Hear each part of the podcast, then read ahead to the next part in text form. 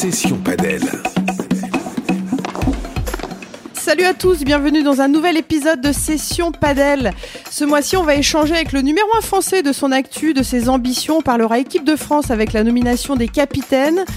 On améliorera notre smash avec l'instant technique de Yann Oradou et la troisième mi-temps pour finir en beauté ce Session Paddle où les invités répondront à toutes vos questions.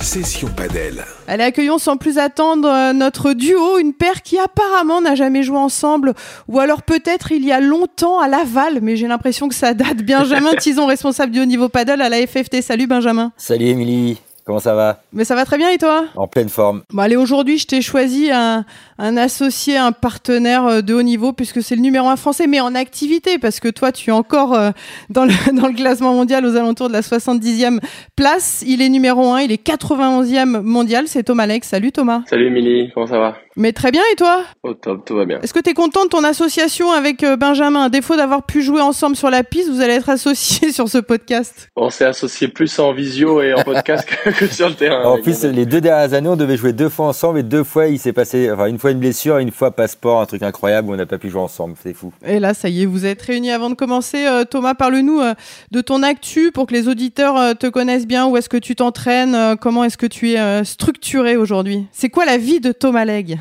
Bah alors moi je vis à Madrid maintenant depuis 5 ans, je m'entraîne euh, à l'académie CEPAC avec Mathias Diaz et Gaston Malacalsa. Et mon actu, voilà, je joue le, le circuit euh, FIP et Première Paddle et je jouerai prochainement euh, le premier paddle de, de Riyad qui commence euh, ce samedi. Allez, J'espère que ça va bien se passer. Allez, on rentre dans le, dans le top news. C'est l'actu du padel français et international. Top News. Alors, on va parler de ton actu, on va dire récente, avec cette demi euh, au promotion de Castellón. Euh, malheureusement, défaite en, en demi avec euh, Dylan Guichard. Il y a eu deux petites balles de match qui, qui font mal, qui sont difficiles à digérer, c'est ça? Ça c'est sûr qu'elles qu'elles font mal. C'était la première fois qu'on qu'on jouait ensemble avec Dylan. Moi je suis revenu euh, à, à gauche pour, pour un tournoi, donc c'était plus un... C'était pas forcément un tournoi très très important, c'était plus pour reprendre le rythme de la compétition et euh, faire un tournoi avec Dylan que ça fait quelques temps qu'on voulait en faire ensemble. Et c'est que c'était plutôt bien parti, on, on gagne nos, nos trois premiers matchs, on arrive en demi, on domine tout le match et on n'arrive pas à fermer avec en menant 6-4, 5-4, 40-30. On n'a pas voulu, on n'a pas voulu gagner le match et on perd du coup 6-3 au troisième. Quand tu dis je- j'ai joué à gauche, euh, on dit que tu es joueur de droite, que tu aimes bien jouer à droite, mais bon, t'es pas fermé aussi. Bon, ben là, tu joues avec un gaucher, donc fatalement, tu joues à gauche. Mais c'est quoi ta préférence? C'est droite, non? Ben, on va dire que mentalement, j'ai pas de préférence. C'est vrai qu'en termes de résultats, j'ai eu beaucoup plus de, de résultats à droite qu'à gauche. Euh, j'ai eu souvent des, des meilleurs partenaires aussi quand, quand j'ai joué à droite, mais j'aime bien jouer des deux côtés. Je m'entraîne assez souvent des, des deux côtés, mais, mais aujourd'hui, je suis plus un joueur de droite. Benjamin, c'est important pour un joueur comme ça, euh, professionnel, de s'entraîner aussi euh, des deux côtés quand on est euh, droitier. C'est peut-être pour ça que vous n'avez pas joué ensemble, parce qu'il aurait dû jouer à gauche. Non, mais plus sérieusement, c'est important aussi de maîtriser les, les deux côtés, les deux parties de la piste. Non, c'est très important. Déjà aussi pour trouver des partenaires. Comme le dit Thomas, c'est pas si facile que ça de trouver des partenaires surtout quand on est français. Il, voilà, faut vraiment être entre guillemets un peu plus fort que son niveau pour avoir un partenaire du même niveau. Et du coup, de jouer des deux côtés, ça peut aider un jour justement pour avoir une opportunité de jouer avec un mec un peu plus fort. Justement, tu joues avec Insa, tu vas jouer avec lui euh, cette année. Je regardais son classement, il est 140e à peu près. Alors certes, vous jouez, vous jouez bien ensemble, c'est l'association, mais j'imagine quand même tu dois essayer de regarder et de chercher un, un joueur euh, peut-être mieux classé ou pas?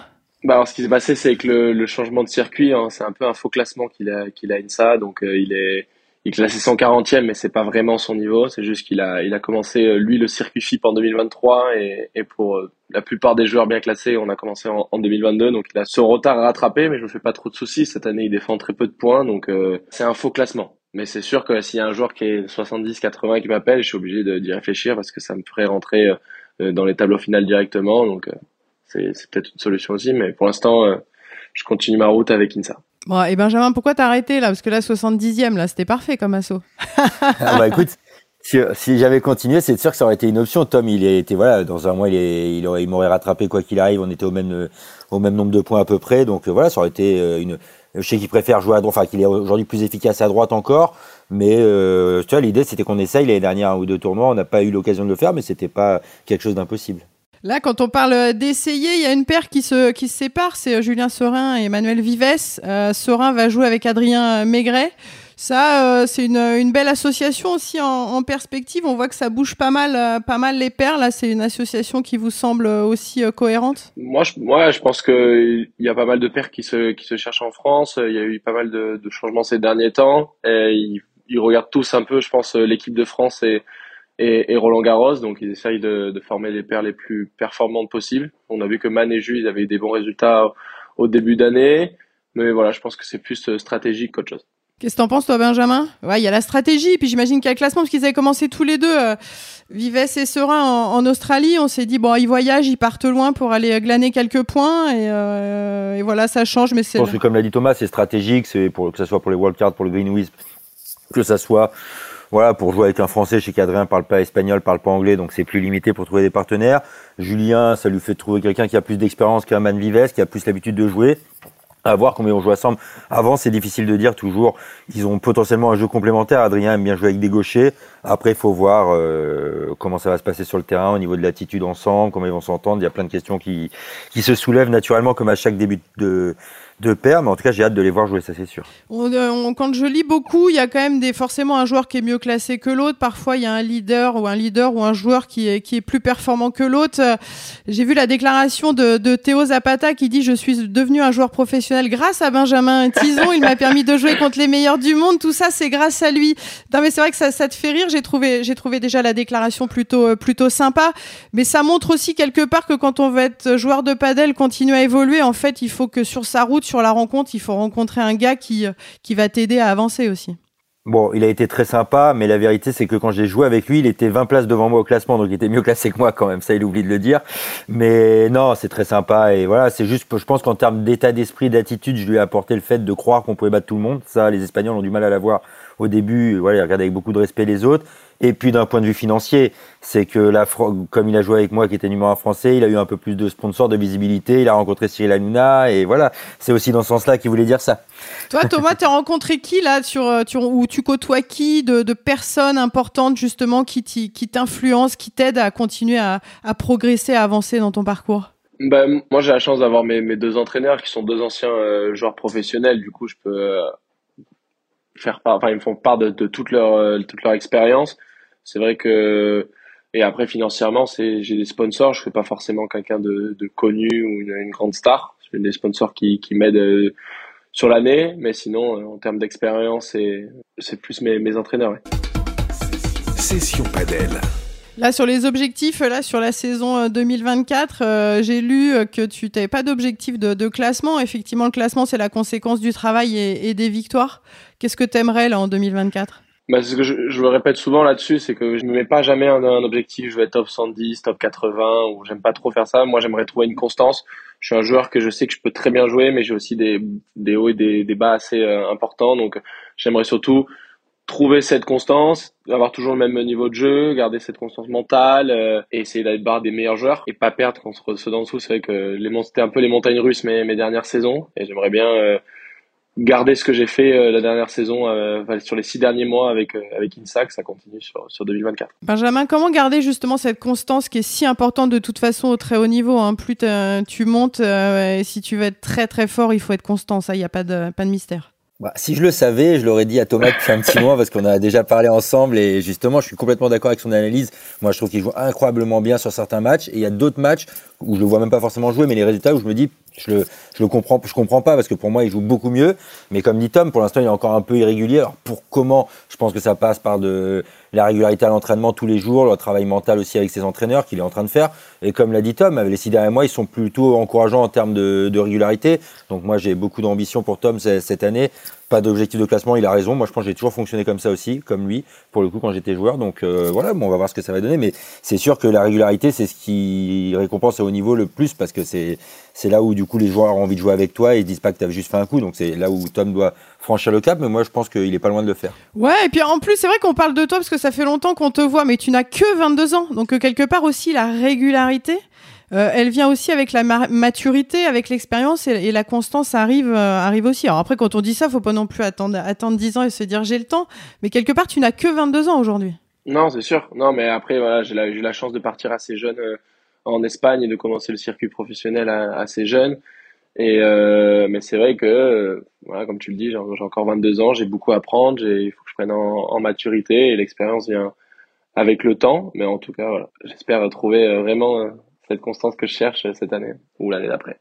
bon, ça serait bien, plus rapidement possible. Allez, peut-être que cette constance, on, va la trouver avec, euh, avec l'équipe de France. Je vous propose de, de passer à la piste à Fédé. La piste à Fédé. La piste à Fédé. Pablo Emma et Robin Aziza ont été reconduits au poste de capitaine de l'équipe de France garçon. Euh, Pablo a dit, euh, Benjamin, miser sur la jeunesse. Oui, il a dit ça. J'ai vu son interview. J'ai vu son interview hier. J'ai lu. Je l'ai trouvé très bien. Miser sur la jeunesse, forcément, c'est dans la politique sportive que, que je souhaite monter en place avec les équipes.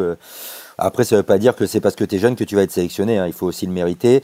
Mais je pense que voilà, c'est juste que le signal qu'on envoie, c'est qu'à niveau plus ou moins égal, on mettra en avant les projets et bien sûr l'attitude qui va avec. Mais voilà, pour moi, l'avenir de l'équipe de France, elle passe par les jeunes. Euh, Tom, c'est pas le bon exemple parce que Tom, il est déjà c'est déjà le numéro 1 alors qu'il a que 22 ans, donc il devrait il est jeune, mais il y a d'autres jeunes qui arrivent qui ont encore une marge de progression énorme, qui doivent encore progresser, mais moi j'ai plus envie de les aider et justement, s'ils montrent en termes d'attitude et niveau de jeu de gros progrès, c'est sûr qu'ils seront des candidats crédibles à l'équipe de France et Pablo et moi, on sera sensibles à ça.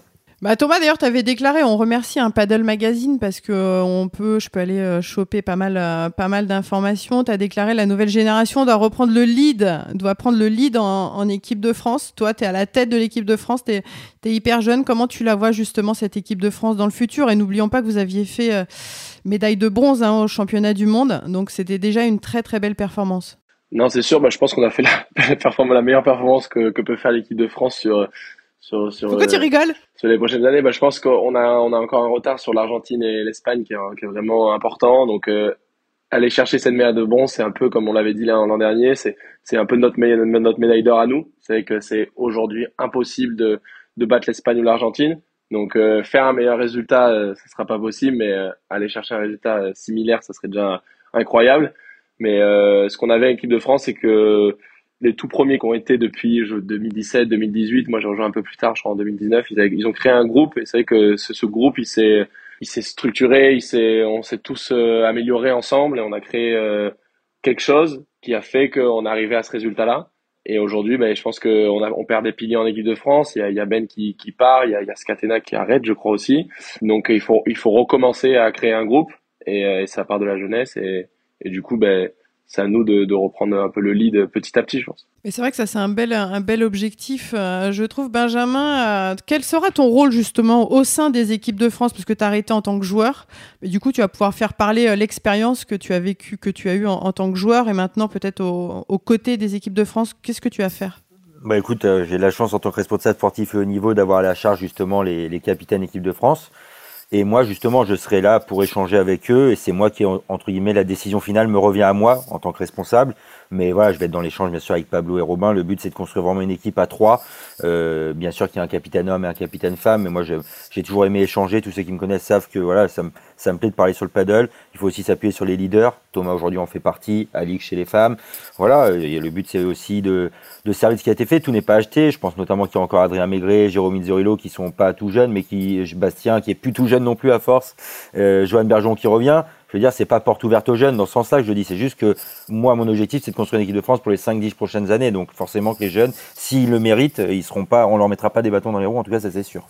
Non, c'est clair. Attention, quand on dit miser sur la, sur la jeunesse, c'est qu'il n'y aura pas que des, euh, des moins de 25 euh, en équipe de France et qu'il il faut aussi qu'il y ait de l'expérience de et des, des, gars avec un petit peu plus de, de bouteilles. Thomas, qu'est-ce que Pablo il, il, vous apporte en équipe de France ou même euh, tout au long de l'année comme, comme conseil? Bah, moi, c'est vrai que moi, je suis pas avec lui tout au long de l'année. Je discute avec lui euh, de, temps en temps hein, après mes tournois pour faire des, résumés. Il m'apporte bah, son, expérience de coach. Et Pablo, il a une vision incroyable pour analyser assez rapidement.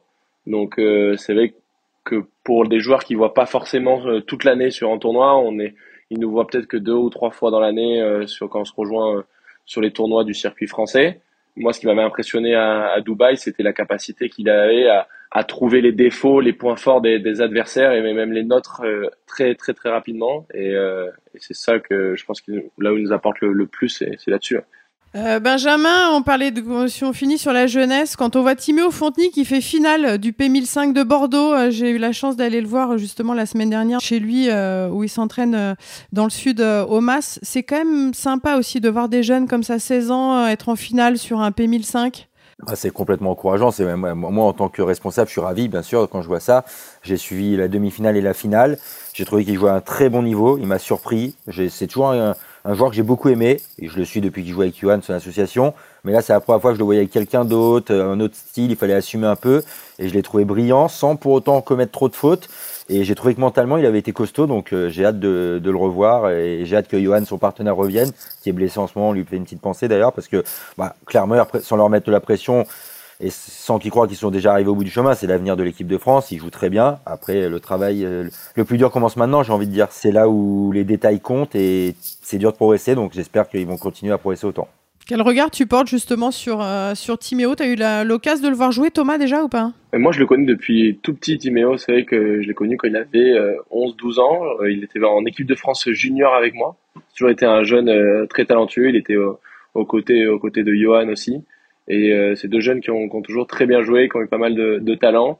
je crois que j'ai pu voir un peu quelques, quelques images là de, de sa finale, mais c'est vrai que c'est un jeune qui joue très bien, qui a beaucoup de potentiel et euh, à voir, euh, ce que ça va faire. Moi, j'aimerais bien le voir, euh, contrairement à, à, ce que dit Ben, c'est pas pour te contredire, mais à voir avec un joueur avec un, peu plus d'expérience et les voir tous les deux euh, entre guillemets séparés, peut-être pour se rejoindre dans dans l'avenir, mais qui jouent tous les deux avec un joueur avec plus plus d'expérience, voir comment ils peuvent jouer, parce que je pense que ils peuvent accrocher, comme on l'a vu à Bordeaux, des grosses périodes. Ouais, c'est marrant ce que tu dis parce que euh, quand je les ai vus euh, la semaine dernière, d'ailleurs, c'est vrai une pensée à, à Johan qui, euh, qui est blessé au pied. Je trouve qu'ils ont une relation et un espèce de, de, de, recul déjà à leur âge parce que Johan, il dit de toute façon, s'il trouve meilleur Timéo, il y aura pas de problème, il pourra y aller. Enfin, il y a une espèce de d'ouverture d'esprit déjà chez leur jeune âge qui était assez assez euh, flagrant euh, et sympa. En tout cas, on lui souhaite un, un bon rétablissement. On va passer euh, chez les chez les filles, donc avec comme capitaine Robin Aziza qui lui également est reconduit en tant que capitaine de l'équipe de France. Qu'est-ce qu'on va en attendre, Benjamin, de l'équipe de France des filles. On a une Alix Colombon qui cherche de la stabilité, mais qui, est, qui, est, 20 mondiale. Hein, donc euh, c'est vraiment là, c'est la numéro un, number one garçon et fille au niveau du euh, au niveau du classement. On sait qu'elle va faire un, tournoi avec Jessica Ginier, notamment à Doha, mais elle a du mal à trouver encore cette stabilité. Mais elle a le classement et cette équipe de France. Euh, voilà, il y a aussi des jeunes. Je pense à Louise Bayurel hein, qui gagne avec Camille Sirex, notamment au, au P1005 de Bordeaux. Voilà, il y a aussi de la jeunesse qui arrive en équipe de France, mais c'est peut-être encore un petit peu moins abouti si on veut faire une comparaison avec les garçons, peut-être. Écoute, bah, Louise, déjà, c'est un super résultat euh, qui, allait gagner ce tournoi à plus de 500. Il n'y avait pas les meilleures joueuses, mais il était quand même relevé. Elles avaient perdu de, au P2000 de Carquefou contre la même équipe en finale contre Mélanie Ross et Marie Maligo. Mais donc, elles ont pris leur revanche. Entre guillemets, c'était un beau match. Après, chez les filles, il y a moins de réservoirs que chez les garçons. Faut, faut être honnête aujourd'hui. Chez les garçons, il y a un groupe de 6-7 joueurs de moins de 25 ans dans le top 30 français. Chez les filles, c'est pas le cas c'est voilà la, jeunesse chez les filles c'est 26 27 28 ans c'est Carla Touli 27 ans Wendy Barsotti. Enfin c'est pas la même jeunesse que chez les garçons. C'est après il y a que voilà il y a beaucoup moins de femmes qui jouent que d'hommes en France c'est la réalité. Donc c'est normal qu'il y, ait moins de réservoirs au plus haut niveau. Après euh, chez les filles on a une on a deux locomotives incroyables. On a quand même Alix Colombo 22 mondial et Léa Godalier qui qui vient d'être maman mais qui était qui était 38 là qui est 47 mais c'est pour le top pour le paddle français on a beaucoup de chance. Je ne sais pas si de sitôt on verra ça, donc il faut en profiter. Hein. Effectivement, il faut en profiter. Tu regardes Thomas, euh, l'équipe de France, tu regardes les filles aussi, tu t'y intéresses? Difficile de dire euh, non, remarque, avec cette question. Hein. non, non, pas du tout. Alors c'est vrai que sur le, circuit français, euh, un peu, un peu moins. Je suis pas à fond. Moi, je regarde vachement le paddle féminin, mais mais plus sur le circuit international. C'est vrai que bon, bah, je suis, je suivais vachement. je suis assez proche d'Alix, donc je suis vachement ce qu'elle fait. Et, euh, et Léa, avant qu'elle soit maman aussi, je, je suivais vachement ses, ses résultats, mais beaucoup plus sur le circuit international.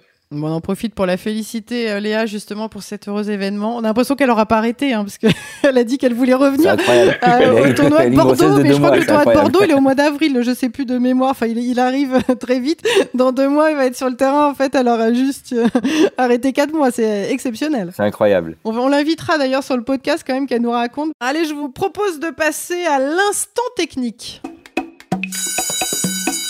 Le prof.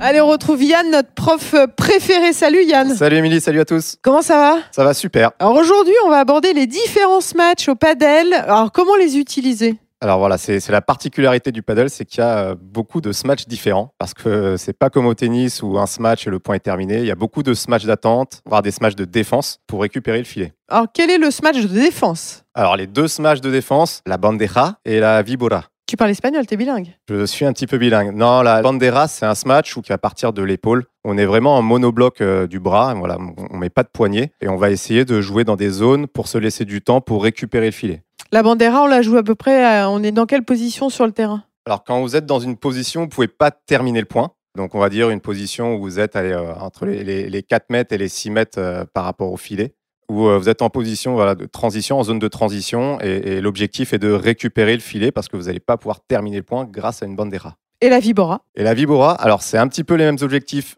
même si la vibora, vous allez, vous allez pouvoir l'accélérer un tout petit peu plus. Alors, il y a un tout petit peu plus de relâchement par rapport à la bandera, c'est un, type de smash, vous allez jouer avec le poignet, avec beaucoup plus de relâchement, où la balle va beaucoup tourner, un peu comme un slice au tennis. Et quand la balle va toucher la vitre, elle va changer de direction. Alors la diff entre la vibora et la bandera, au moment de la frappe, de l'impact, on doit la frapper où? Alors, il y a beaucoup de différents types de bandera, mais on va aller au plus simple. Le but, c'est de la jouer, euh, aller au niveau, des, au niveau des cheveux, voire un tout petit peu plus haut. Euh, attention, il ne faut pas la jouer plus bas parce que si vous êtes loin, vous manquez, vous manquez d'angle et si vous n'avez pas de hauteur de frappe, vous allez certainement prendre beaucoup de risques et la mettre dans le filet. Quel est le smash de finition? Tiens, pour finir le point, gagner le point, comment il s'appelle? Alors, c'est un smash de finition, on appelle smash de finition, qui peut ressembler un petit peu au, tennis. C'est un smash, euh, soit on peut mettre un tout petit peu de lift pour que la balle elle remonte. On peut faire des par 3. Les par 3, c'est quand la balle elle sort au-dessus des grilles sur le côté parce qu'il y a 3 mètres, donc on dit par 3. Ou alors que vous frappez très fort avec beaucoup de lift et la balle revient dans votre camp sans que les adversaires puissent la toucher. Quel choix tactique justement Où jouer et quelle zone? Alors où jouer? Donc sur la, sur la Vibora et la Bandera, le but c'est de reprendre le filet, donc se laisser du temps. Donc le plus vous allez freiner votre balle, plus vous allez vous laisser du temps. Comment on fait pour freiner la balle? Bah, Plus ça touche des vitres, plus la balle est freinée. Donc, on va essayer de d'espacer un petit peu les, zones par rapport à vos adversaires. Alors que le smash de finition, il ne faut pas que la balle soit freinée, donc vous allez essayer de toucher le moins de vitres possible. Donc forcément une, seule vitre. Quand toucher aussi la grille, faire une bonne grille en smash Faire une bonne grille, c'est quand vous avez de l'angle et que vous allez pouvoir toucher votre, euh, votre grille. Mais c'est pareil, hein, c'est pour récupérer le filet. Même si de temps en temps, la grille est avec nous et vous allez pouvoir gagner le point grâce à votre grille.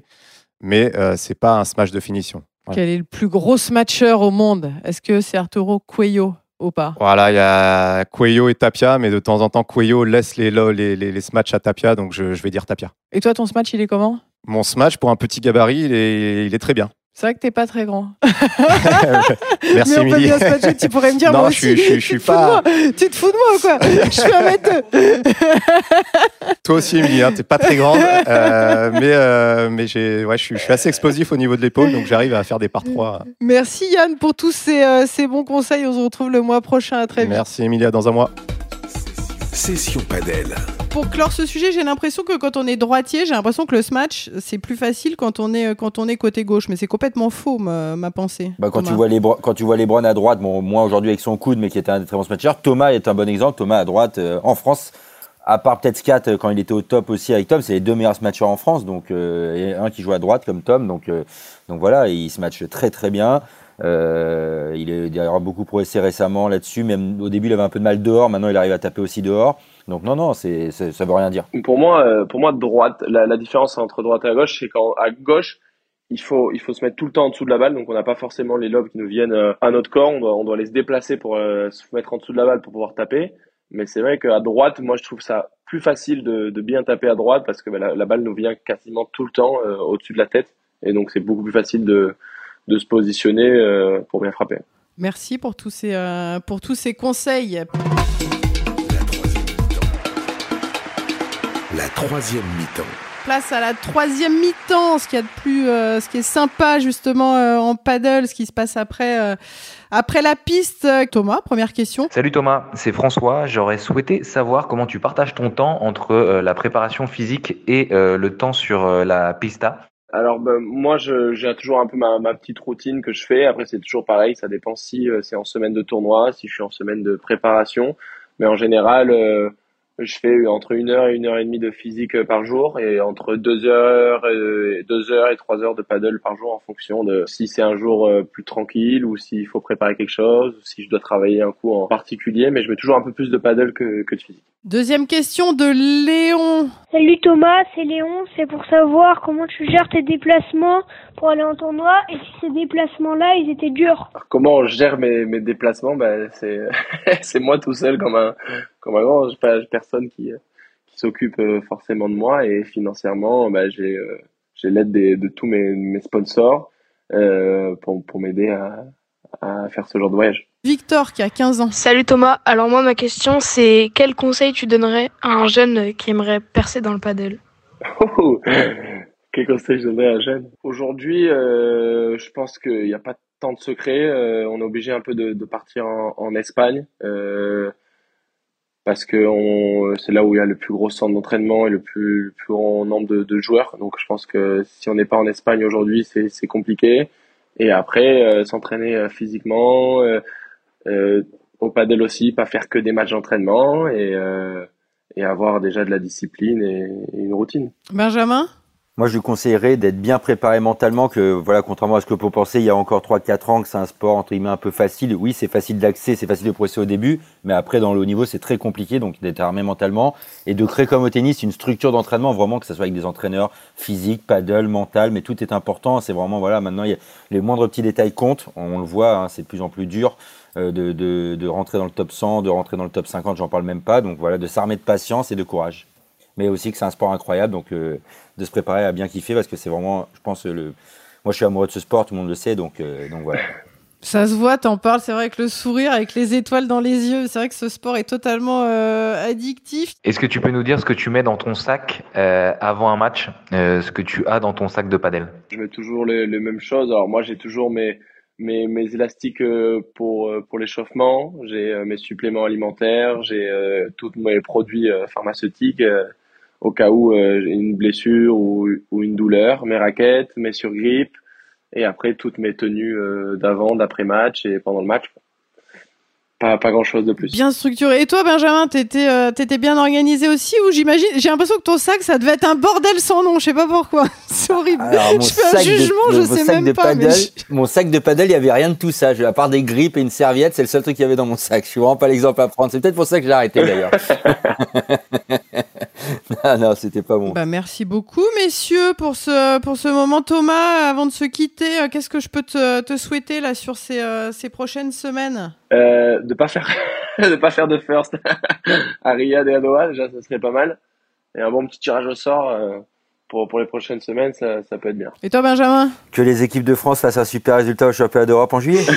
J'adore. Le paddle français explose encore, euh, encore plus, même si euh, vous nous donnez déjà beaucoup de, beaucoup de plaisir. Session Padel. Bah, un grand merci hein, de nous avoir écoutés et n'oubliez pas, s'il y a bien une chose qui se consomme sans modération, c'est la session paddle. Allez, ciao ciao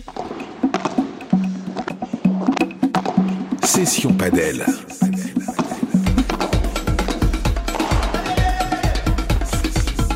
Session Padel.